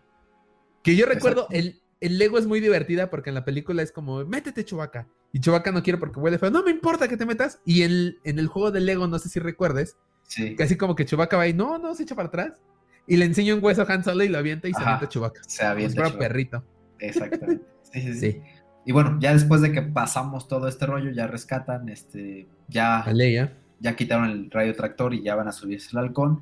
Pues vemos esta escena entre Obi-Wan y Darth Vader, que pues la verdad, este, digamos, ya visto ahorita, no tiene mucha acción, pero creo que es significativa para todo lo que, todo lo que seguía y pues para ese momento también, Sí, claro. Ya ahora ya hicieron este el video de cómo debería ser ahora la, secuencia de combate entre Darth Vader y Obi-Wan, que a mi parecer, pues, no tiene por qué. O sea, Obi-Wan ya tiene, ya tiene cierta edad. Darth Vader también, pues, ya no es el mismo y es un. Es, es mayormente robot que humano. Entonces, pues, los movimientos no pueden ser tan atractivos. O sea, Alec Guinness dudo muchísimo que hubiera hecho algo como lo que ahora aparece en el video del remake de esta escena. Sí, sí, claro. Que está muy bien hecho, no lo voy a negar. Pero a mi parecer, prefiero mil veces la escena original porque significa más. Claro. Porque es eh, el encuentro años después, ya con una, experiencia diferente, ya con una historia diferente de parte de Vader y de Obi-Wan, se encuentran maestro y aprendiz en un último duelo de, duelo de lightsabers. Eh, salen Han Solo, Leia y, y, Luke rumbo al halcón milenario. Y en ese momento Obi-Wan se da cuenta de que Luke y Leia ya están juntos. Y él sabe la verdad. Él sabe que ellos dos son hermanos gemelos y, que están listos para avanzar y salir de ahí. Y lo que hace es, pues, pone su sable entre sus dos manos y acepta su destino, que es formar ya hacerse uno con la fuerza, pues. Claro, sí. Sí, recordemos que Darth Vader no lo mata, sino que él, él, él, como tú dices, acepta el destino y se hace uno con la fuerza, desaparece en el área y lo único que queda es su, es su toga, ¿no? Bueno, su, su... capa. Sí. ¿Cómo decirlo? Eh, ay, Dios mío, no puede ser. Siempre que quiero acordarme del nombre de la este, túnica. De la túnica, exactamente. Se me olvida en, el momento, pero sí. Queda nada más su túnica y su lightsaber ahí tirados. Exactamente. y recordemos que es el primer combate de Star Wars. Bueno, el, primer combate de lightsaber que vemos en Star Wars. Sí. Esa es la primera vez que vemos a dos personas combatiendo con un lightsaber. Y es la única vez que vamos a ver de frente a Luke con Vader. Exactamente. Eso ya, después ya ocurre en episodio 5 y 6, ya tienen más enfrentamiento y todo. Pero ocurre la primera vez en que se encuentran padre e hijo. En ese momento no lo sabíamos. Pero es la primera vez que se ven. A lo lejos, pero se ven en persona. Y ya eh, logra este, dispararle Luke a la puerta, que se cierra. Puertas icónicas la de, las de la Estrella de la Muerte. Yo creo que en sí es uno de los lugares más icónicos que recuerdan los fans y que yo he visto muchas más veces plasmado en dioramas de los fans. Ah, Las paredes, los paneles de la Estrella de la Muerte. A mí me gustaría tener uno acá atrás, así tamaño natural. Me encantaría. O sea, es una estética increíble. muy gris, muy recto todo. No sé, muy pulido. Muy geométrico. Muy geométrico, exactamente. Sí, sí, sí. Y aparte, igual el diseño está muy padre y el mecanismo, digamos, de cómo se cierran las puertas. Porque, porque recordemos que no, son, no es solamente una, sino son varias puertas que se van cerrando intermitentemente. Ajá, y aparte. Se, cierran de diferente manera. Ajá, sí, no, no, no, son la clásica que se cierra horizontalmente como vimos en, en la 24. No, aquí se cierran como en diagonal. Exactamente. Ah, y se van cerrando varias veces, exactamente. Sí. Sí, sí, sí, es una... Mm. Exacto, sí, y le da, le da el significado, ¿no? Lo que le dice que pues al fin de cuentas este, va a ser más útil Obi-Wan, este, pues siendo como fantasma de la fuerza, que, que pues este, en persona, ¿no? Digo, al fin de cuentas ya no estaba para, para pues las aventuras que tenían a lo mejor, no tenían la agilidad que los demás, ¿no? Sí, exactamente fue una buena edición y pues por lo que dijimos antes de que la primera batalla de Lightsaber, este, lo que significó el, la escenografía y todo. las frases icónicas. exactamente, las frases. Como le dice, este, eres más, este, ahora eres más máquina que humano. Y, sí, sí, sí. E, el, maestro, el aprendiz para el maestro. Exacto. E, es aquí donde aparece el primer I have a bad feeling about this. Si no me, si no me equivoco. Eh, pero ¿quién? ¿De parte de quién? Según yo, es eh, de Han Solo cuando la estrella de la muerte. Antes de que los capture la estrella de la muerte. Que dice, That's not a moon, that's a space station. No sé si antes o después dice, I have a bad feeling about this. Y después en el compactador de basura vuelven a repetir esta frase que. Sí, ahí lo dice, ahí lo dice Luke. Ahí lo dice Luke cuando, cuando dice que no es una luna, lo dice Luke después. Entonces, eh, se vuelve una frase icónica en la saga que nunca dejan de decirla. E incluso en el momento en el que la van a decir en Rogue One, la interrumpen porque no es una película de la saga Skywalker. Exacto. Entonces, eh, eh, esas frases que quedan para la historia y que nos emociona escuchar. Eh, ¿A quién le toca la presentación? ¿A ti o a mí? Creo que a mí, no me acuerdo. bueno, dale tú, dale tú. Bueno, le doy. Eh, pues ya pasamos todo este rollo, los héroes logran escapar de, digamos, de la estación espacial, pero pues ahora lo que viene es reunirse con, pues con la Alianza Rebelde, ¿no? Que hasta ese momento, pues no sabían qué significaba, eh, pues Luke, ni Han, ni nada, ¿no? Se estaban adentrando a un nuevo, pues a un nuevo mundo, ¿no? Que ellos no conocían. Este, y pues aquí vemos cómo están preparando el ataque de esta estación espacial, ¿no? Porque resulta que este droide traía los planos para destruir la estrella de la muerte, donde estaban, y pues empiezan a organizar el ataque con naves espaciales. Y vemos, vemos ya este, preparándose, que le dan ya un traje a Luke y ya estás listo para volar. sí, tú, tú, estás listo, vas, dale. Toma un curso ahí de cinco minutos, yo creo, ahí. Que ya después. ya, ya, después entendemos en escenas eliminadas que este, él hacía prácticas en Tatooine. No entendemos en sí o no podemos explicarles realmente cómo es, pero sabemos que hizo prácticas. Hay unas naves. ¿Recuerdas estas naves que él tenía como juguete? Que cuando se está quejando, este es las naves que ellos manejaban. Era este. Bueno, tiene un nombre de números, RT, algo así, X, algo así. Y recordemos que el speech de Luke en esta, en esta escena donde están todos reunidos, donde dice que tienen que arrojar los, este, bombas de protones al, tubo de, de escape. ajá, de escape. Creo que no tiene más de dos metros o algo así. Él hace la, la aclaración de que él en su casa, bueno, en Tatooine, maneja estas naves y le da a las ratas Womp, que son ah, las vimos por primera vez en The Mandalorian. Sí. Y dice, y, y, estas no tienen, realmente no miden más de dos metros. Digamos que el entrenamiento que tenía era por estas naves que ya tenía, que ya había usado en, en su, es su natal Tatooine. Sí, exacto. Pues, y recordemos también que en la alianza pues nos estaban poniendo como los moños, ¿no? a ver a ver quién. Sí, exacto. O sea, e, en ese momento ya la alianza era una cosa muy pequeña. No como nos lo presentaron en Rogue One, que era muy grande. No, aquí son muy pocos los que quedan en Javin 4. Y pues cualquier ayuda es buena en aquel momento. Este, descubrimos que Han Solo pues tiene que irse porque tiene una deuda que este, saldar. No sabemos qué deuda, esa la sabremos películas más adelante. Pero pues, este, deja Luke y, y, escuchamos por primera vez a Han Solo decir que la fuerza te acompañe. Pues la deuda sí la sabemos, ¿no? Es la, del, la de Java. Ah, sí, pero, o sea, no, no, no sabemos qué tan grave es el asunto. Ah, ok, ok. O sea, nos, lo explica de eh, este Grido. En la película original no tenemos la escena de Java en el Millennium Falcon. Esa escena fue eliminada y después fue metida eh, con un Java súper horrible que hoy en día no entiendo por qué no lo han hecho todavía bien. Pero bueno.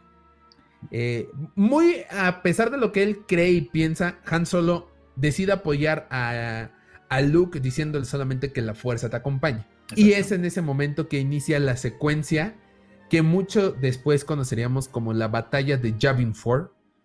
Un punto crucial en la historia de la galaxia que era en aquel momento, hace unos años antes de que llegara Disney, era como el punto de inicio y, y que podría partir hacia atrás las precuelas. Ajá, era, era el, la pauta que marcaba, era como el antes de Cristo y después de Cristo. Ah, era justo. Eso, en, en, en, Star Wars era eso, ¿no? Era antes de la batalla de Yavin, después de la batalla de Yavin. Después de la batalla de Yavin, exactamente. justamente leíste en el clavo, es como en, en, la realidad antes de Cristo y después de Cristo, ahí era 10 años eh, después de la batalla de Yavin o 20 antes de la batalla de Yavin 4. Exacto. Pero bueno inicia esta secuencia de combate de naves en la superficie de la estrella de la muerte. Y e, esa escena hace que ame tanto la X-Wing. Exactamente. Pongámoslo así, o sea, la escena es empieza desde, o sea, con el miedo porque ya sabemos que el imperio ya sabe la ubicación de la base rebelde que tanto había buscado. cierto, sabe, cierto. Sabe que la, base rebelde está en Javin, en la cuarta luna de Javin, por eso Javin 4, este, saben que ahí están colocados. Entonces, la, estrella de la muerte. la estrella de la muerte. quiere participar. Sí, sí, sí. Adelante. Este, entonces, la, estrella de la muerte se dirige hacia, hacia Javin y empieza esta carrera, ¿no? Esta carrera contra reloj entre las naves del ex, entre las X-Wing y las G-Wing y el escuadrón este, de, la Alianza Rebelde contra la llegada de la, de la Death Star hasta que esté en posición para que pueda disparar al planeta. Entonces, tenemos estas dos partes, ¿no? Sí, eh, la cuenta regresiva para que se alinee la estrella de la muerte y pueda disparar directo a Javin 4, a la luna de Javin 4. Este, y la, el intento de parte de la rebelión por acabar con esta estación espacial impresionante. Exactamente. Y pues esta escena es, este, pues, de las más recordadas porque pues creo que no habíamos tenido la oportunidad, al menos en el cine, de ver una batalla espacial a esta, a esta escala, ¿no? Este, digo, los modelos que usaron en la película original, este, las explosiones, cómo, pues, cómo recrearon, digamos, como la superficie del Estrella de la Muerte, que al fin de cuentas era una, una, una, maqueta enorme. una maqueta enorme, plana, ¿no? Y pues ahí se hicieron como todas las tomas y las explosiones Sí, o sea, ya que ves, eh, que ves el detrás de cámaras que están grabando como en un patio, en un garage, en una maqueta gigante, cómo se ven nada más las explosiones, pa, pa, y lo ves en el cine y dices, wow, o sea, es de admirarse, toda esa secuencia es de admirarse, cómo hicieron este, estos combates que al principio no sabían cómo hacerlos y que eso retrasaba el estreno de la película hasta que llegó George Lucas con eh, películas de la, las guerras aéreas de la Segunda Guerra Mundial estos pilotos de, de, de aviones que dicen, vamos a hacer esto, quiero esto. Dijeron, ah, pues vamos a calcarlo con X-Wings y con TIE Fighters. Y el resultado es increíble. muy poco este, lógico con la ciencia de ahora, porque dicen, no, es que en el espacio no puedes virar así, no puedes hacer esto, aquello. Pero es una película de opereta espacial. Por eso Star Wars no es ciencia ficción, es opereta espacial. O sea, es, es fantasía total. Claro. No, y aparte también recordamos este los sonidos de las TIE Fighter, ¿no? Creo que también es uno de los sonidos más icónicos que existen en la, en la saga. Es como un grito, ¿no? Es como. Ajá, exactamente. Sí, sí, sí. O sea, le, dieron una. Le dieron una identidad a una nave. O sea, está muy. Está muy intenso. Digo, el halcón es una de las más icónicas también. Pero con el, con el sonido que le dieron a la, a la TIE Fighter la reconoces, ¿no? Sin verla. Sí, totalmente. darle, darle ese sentido a un digamos, un objeto está, está, está muy, muy difícil. Entonces, toda la escena desde, desde que inician y vemos este, la Sex Queen abriendo sus alas, este, preparándose en modo ataque, este, llegando a la trinchera, eh, combatiendo con las, con las TIE Fighters. Sí, de hecho, es la primera vez que vamos a Vader pilotear también una nave y ah, descubrimos que es un excelente piloto porque tiene su propio escuadrón. Y el primer intento de la rebelión por acabar con la Estrella de la Muerte este, termina mal. ¿Por qué? Pues porque dar este, todas las torretas de la Estrella de la Muerte, porque en esta trinchera había torretas, malísimas por cierto, porque no tienen nada en la trinchera, pero este, dejan de disparar y eso saca de onda a los rebeldes. Y de repente se escucha la nave de Vader llegando con otros dos TIE Fighters. Este, y Vader, pa, pa, acaba con los X-Wing, con todos los de ese ataque. Ya no queda mucho y y entonces es el escuadrón de Luke a quien le toca entrar a la trinchera. Y yo creo que toda esa secuencia, esa tensión en el cine, la primera vez ha, de haber sido increíble. O sea, de repente, yo recuerdo que hay, eh, hay, una parte en la que se vuelven a apagar las torretas y ya los pilotos no dicen nada, o sea, ya nada más voltean esperando lo peor. Imagínate esa tensión ahora en el cine. O sea, no juegues. Sí, no, y aparte, o sea, te puedes como inclusive sentir parte porque tenías a los pilotos como en primera persona, o sea, tenías, los tenías ahí en, el, eh, en, la, en, la, en, la, escena. Este, Y pues sí, podías ver también. Digo, y también hay unas escenas donde vas tú como si estuvieras en la trinchera. ah, sí, pues, exacto. La, cámara pasa como por la trinchera. Exactamente. Entonces también te hace, te hace ser como, como parte de este rollo y los movimientos de cámara se ven, se ven muy bien. Entonces, pues sí, te digo, y cerrando con esta escena ya cuando está Darth Vader este, persiguiendo a Luke, mataron al líder del Escuadrón Rojo. Eh, y pues realmente la tarea pues, queda en manos de Luke Skywalker. El Rojo 5. Este, exactamente. Y ahí vemos esta, ¿no? Esta, esta carrera otra vez, ¿no? De que ya está a segundos de que la Estrella de la Muerte esté, esté en posición.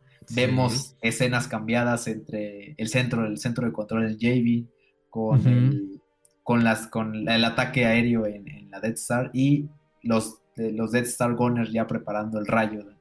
y, con, y con este Moff Tarkin súper este, feliz de que va a lograr la gran victoria este, sobre la rebelión. Porque de hecho, también está la escena, ¿no? Donde le dicen que evacúen, o sea, que hay un riesgo. Sí, sí, y él, ¿cómo me voy a ir en este momento en el que vamos a obtener por primera vez la victoria en contra de la rebelión? Súper confiado en lo que iba a pasar.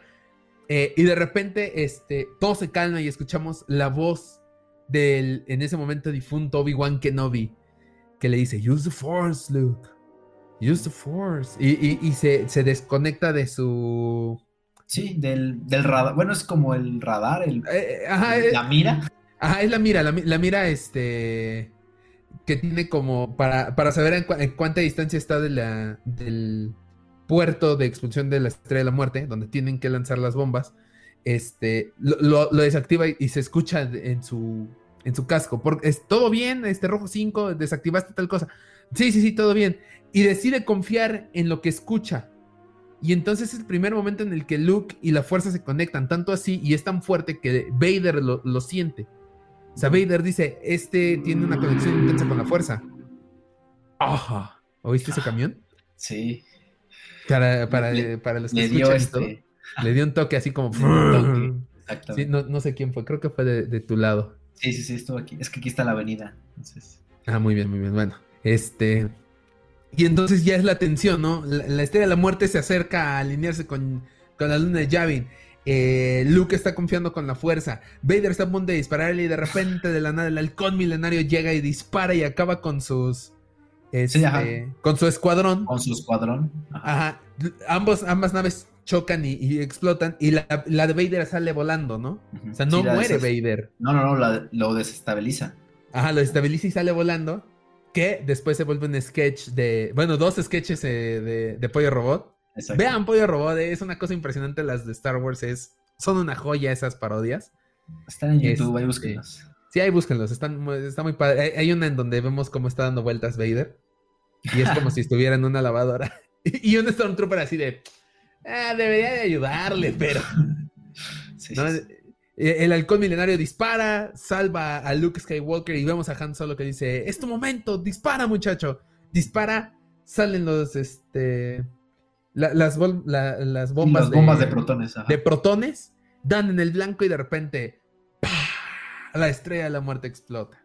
Es como una satisfacción, ¿no? O sea, porque ah, claro. ves las bolitas estas de energía cómo entran exactamente, o sea, es como, son esos videos, ¿no? De, de, no sé, que te causan...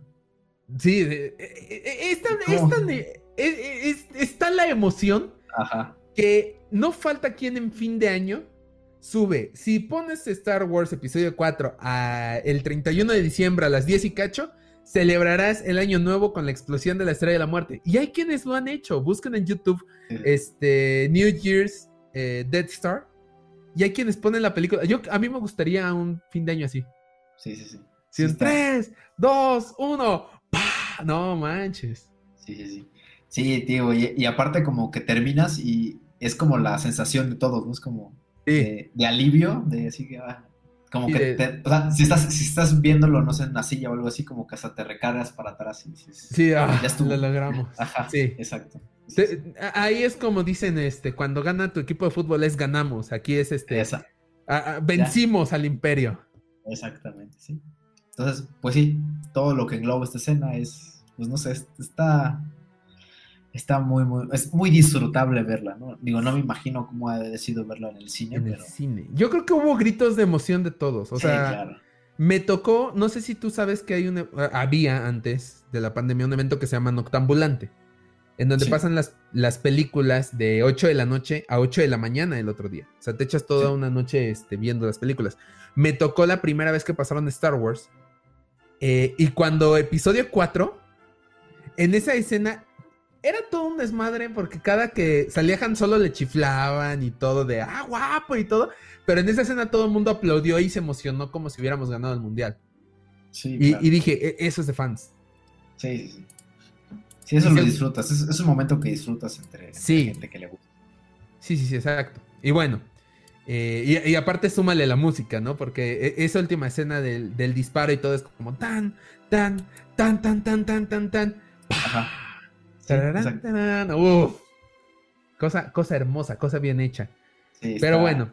Súper, sí. Sí, súper. Y, y para terminar, el número, nuestro número uno, o más bien la escena final icónica, pues es obviamente esta ceremonia este, para los héroes de la galaxia. Y bueno, ya sabemos eh, la controversia de que a Chewbacca no le dan su medalla. Ah, que no le dan medalla. Que después, el, sí, no, pero después se lo resuelven en episodio 9 muy bonita esa escena. A mí sí me gustó que le dieran esa medalla a Chewbacca ya al final de episodio 9. Pero bueno.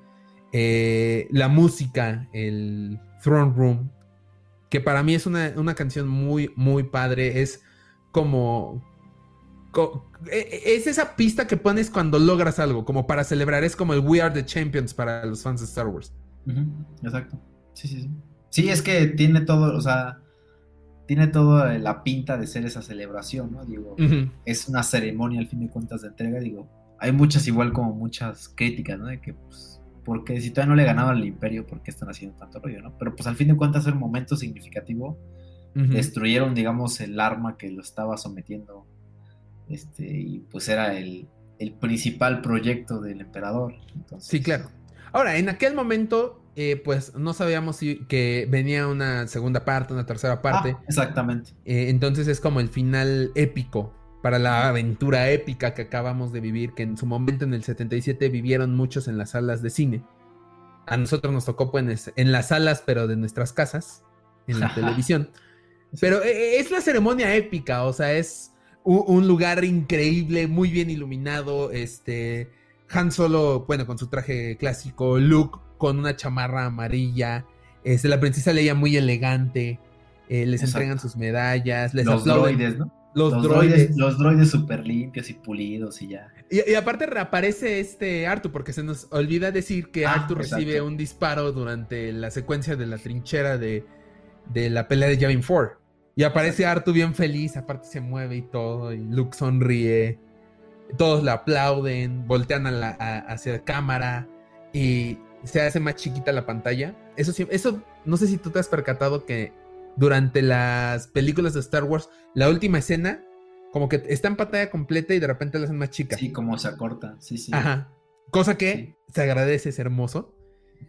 Y entonces termina. Tan, y ahí termina episodio 4.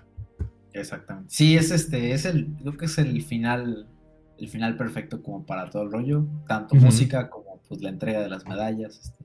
Igual sí, es un poquito injusto que a Chewbacca no le hayan dado, pero Pero sí, o sea, cierra muy bien. Digo, en ese momento cerró bien la película. No sé, como tú dices, no se esperaba que hubiera, que hubiera más. Pero en ese momento cierra bien ese arco o ese, ese, filme. Lo cierra muy bien. Sí. y bueno, obviamente, ya sabemos qué ocurrió después de eso. Se vuelve el fenómeno global llamado Star Wars. Todos los niños quieren tener su, su Han Solo bueno, no. Todos los niños querían tener su Luke Skywalker, todas las mujeres querían tener su Han Solo. de carne y hueso. También muchos hombres tuvieron un nuevo este, modelo a seguir, este Han Solo. Claro que sí, claro. No me puedes negar eso, Jonathan. Claro que sí, Han Solo es un buen modelo a seguir, digan lo que digan.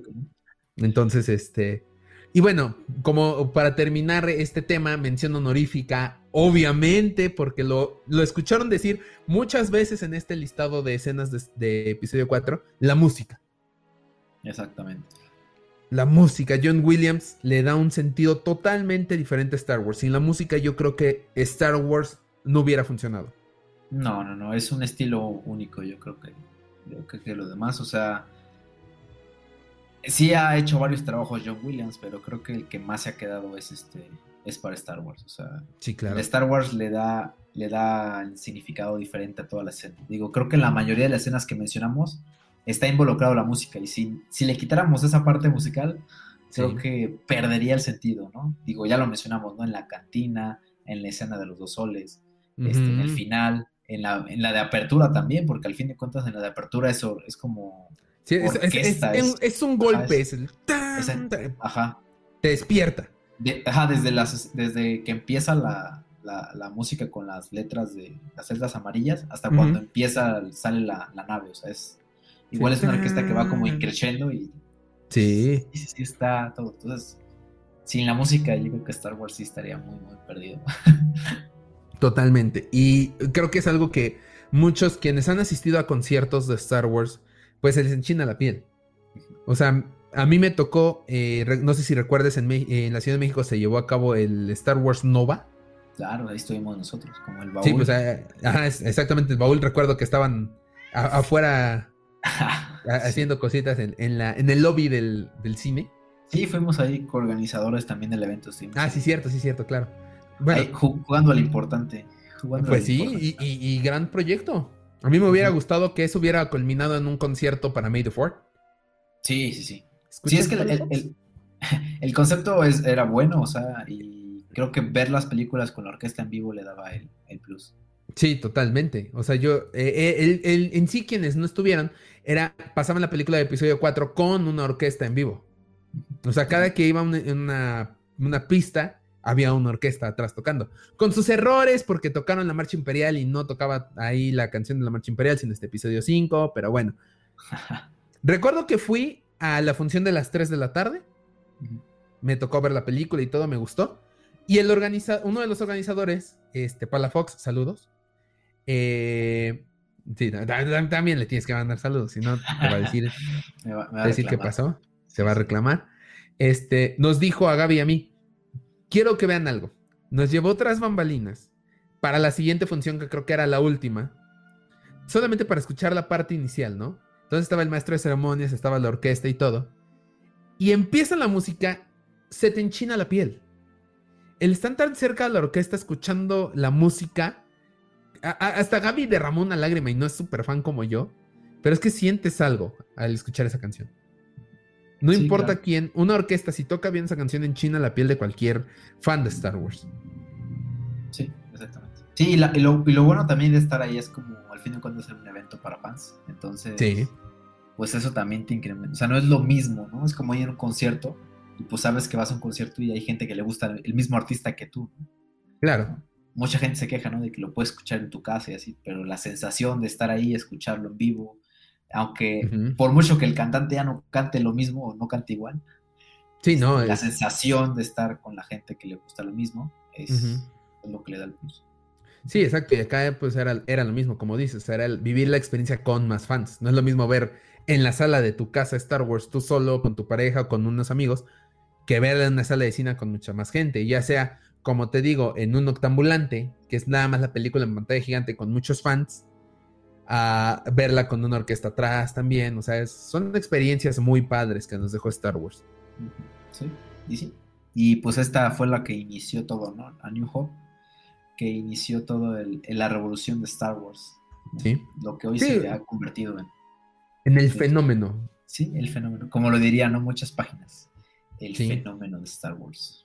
Sí, sí, sí. De hecho, Disney antes del estreno de episodio 9 hizo un video específico del fenómeno de Star Wars, las referencias que se le hacen en televisión, en películas, este, lo, que ha a quienes ha influenciado, hasta sale Barack Obama diciendo, voy a perder Star Wars, ya me voy. Sí, claro, sí, sí, sí. Sí, ya, pues sí, desde, desde el 77, ya 44 años. Sí pues yo creo que no ha dejado de sorprendernos y jala, jala mucha banda Star Wars. Sí, ya sé. Y, pues, pues ya lo hemos dicho tú y yo, al menos para nosotros ya se ha vuelto un, estilo de vida, ¿no? Más que todo lo demás es ya algo que compartimos todos los días.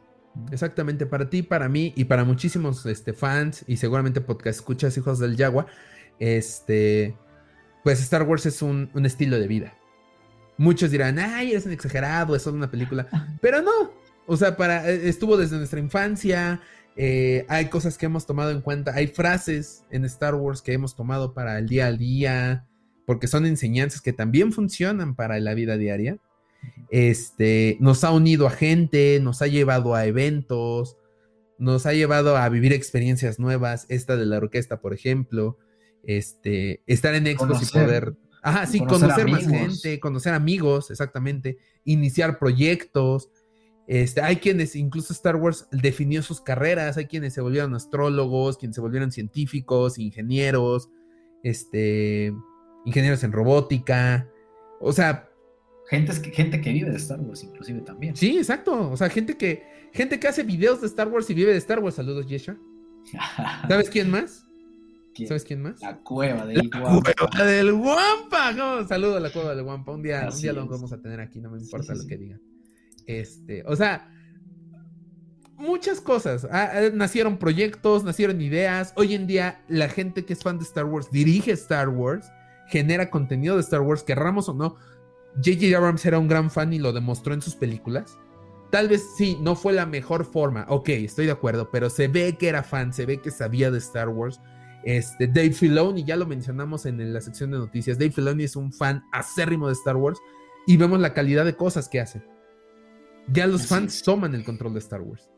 y es impresionante y yo me alegro muchísimo de que Star Wars forme parte de mi vida porque me acercó a, grandes proyectos, me acercó a amigos. Por, por Star Wars tú y yo nos conocemos, literalmente. Sí, así es. Y por Star Wars existen los hijos del Jaguar. Exactamente, sí. Amén. No, queda más que agradecer y pues que sigan más años de, Star Wars. Digo, feliz cumpleaños 44 Star Wars y pues yo creo que le quedan muchos todavía. Sí, le, les le quedan muchísimos años. Pésele a quien le pésele, le tenemos que agradecer a Disney por eso. Y esperemos que más adelante pues podamos volver a vivir estas experiencias en los cines, como debe de ser. Ojalá y sí, ojalá y sí. Pues sí, sí, hace, hace falta. Sí, ya todo parece indicar que así va a ser. Sí. No muy pronto, no ya en este mes, ¿no? Pero o cuando se estrene Star Wars, este, no sé, la de Taika Waititi o este Rock Squadron, ya podremos tal vez verlas en medianoche, tal vez grabemos podcast en espera de que salga la, la nueva película, así este, afuera del cine. No lo sé. Pero pues sí, todavía queda mucho camino que recorrer. Exactamente. Y para concluir, pues nada más la frase, felices 44 años Star Wars. Gracias, gracias George Lucas, gracias Disney, gracias a quienes tengamos que agradecerles y sobre todo gracias al tío Hamil, que siempre nos escucha. Así es, sí. A todos los que hacen, hicieron posible y los que ya no están igual, pues sí, todos, todos formaron parte de este universo. Pues también a los fans que no son tóxicos. también a pues, los fans tóxicos, porque nos dan a veces momentos de risa. Bueno, a veces, a veces al fin de cuentas todos, todos forman parte y pues igual sin los fans tampoco, tampoco existiría Star Wars. Entonces. Sí, pues sí. Pues Así es esto. Pero bueno, Jonathan, por favor, danos tus redes sociales, por el amor de Dios. Ya es hora. Ya es hora. Ah, en Instagram ya saben que me pueden seguir eh, como arroba tortacielos. este, pues ahí hay cosas de custom y cosillas ahí. Luego de, repente subo ahí unas fotos random, pero bueno, ahí díganme qué les gustaría ver. Y este, de las páginas de El Baúl del Friki en Instagram como arroba el del friki y en Facebook como el baúl del friki, así nomás, con el acento, no se lo olviden porque luego no se encuentran. Yo, yo, le puse el acento ahí en, el low ¿eh? aquí abajito. si, no, mal recuerdo, porque esto lo grabamos y después le meto la edición, según yo aparece aquí Facebook y si no aparece allá, pero está el acento ahí. Está abajo. Eh, y pues ya saben, ahí pueden encontrarnos, este, para si quieren pedir algún producto o algo así, ahí nos encuentran. Ahorita tenemos ofertas por el hot sale, así que vayan. Apúrense porque termina el 31, si no me equivoco, que es el día lunes, así que pues todavía tienen chance. Cuando salga el podcast todavía van a tener chance de hacer sus pedidos. Sí, sí, sí, porque este podcast sale el día viernes. Así es. Pero bueno, y de este lado de la pantalla ya saben que nos pueden seguir en nuestras redes sociales. Estamos en Facebook como Fanwars Oficial, en Instagram como Fanwars Oficial y en nuestro canal de YouTube, youtube.com diagonal C diagonal Fanwars Oficial. Suscríbanse a nuestro canal de YouTube.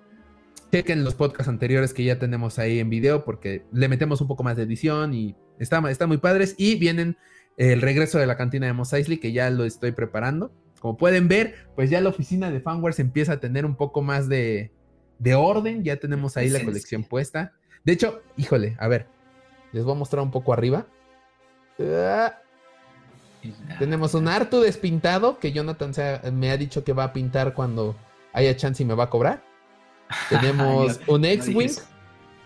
No, sí, no, pero te dije que yo te iba a pagar. Ah, tenemos un, ATT, un ATT. Ay, no, ese ATT es la ley telefónica. Eh, ajá.